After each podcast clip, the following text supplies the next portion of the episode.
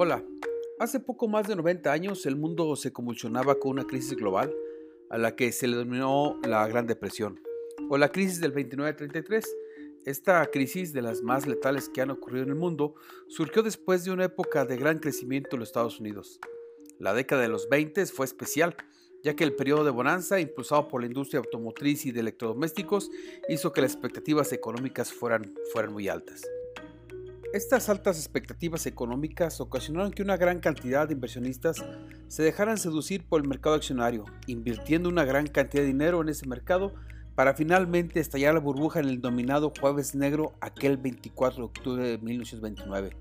donde la bolsa de Estados Unidos sufrió una caída del 9%, siendo peor cinco días después en el ahora denominado Martes Negro,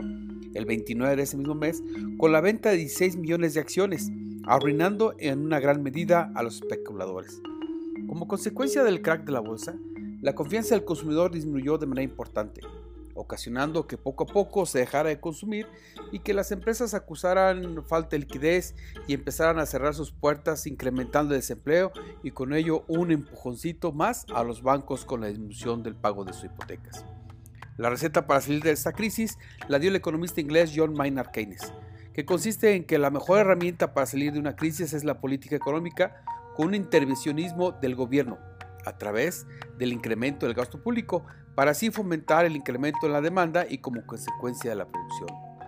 Solo que este intervencionismo se debe dar en actividades que multipliquen la inversión, como es la construcción, donde no solo se trata de materiales y mano de obra directa quienes sufren el incremento, es el crecimiento y desarrollo del área de influencia con empleos indirectos y nuevas actividades.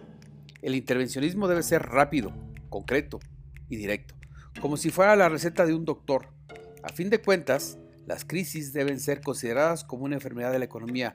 que, por cierto, para curar cualquier enfermedad, las medicinas por lo regular siempre son amargas o dolorosas, pero entre más rápido, mejor.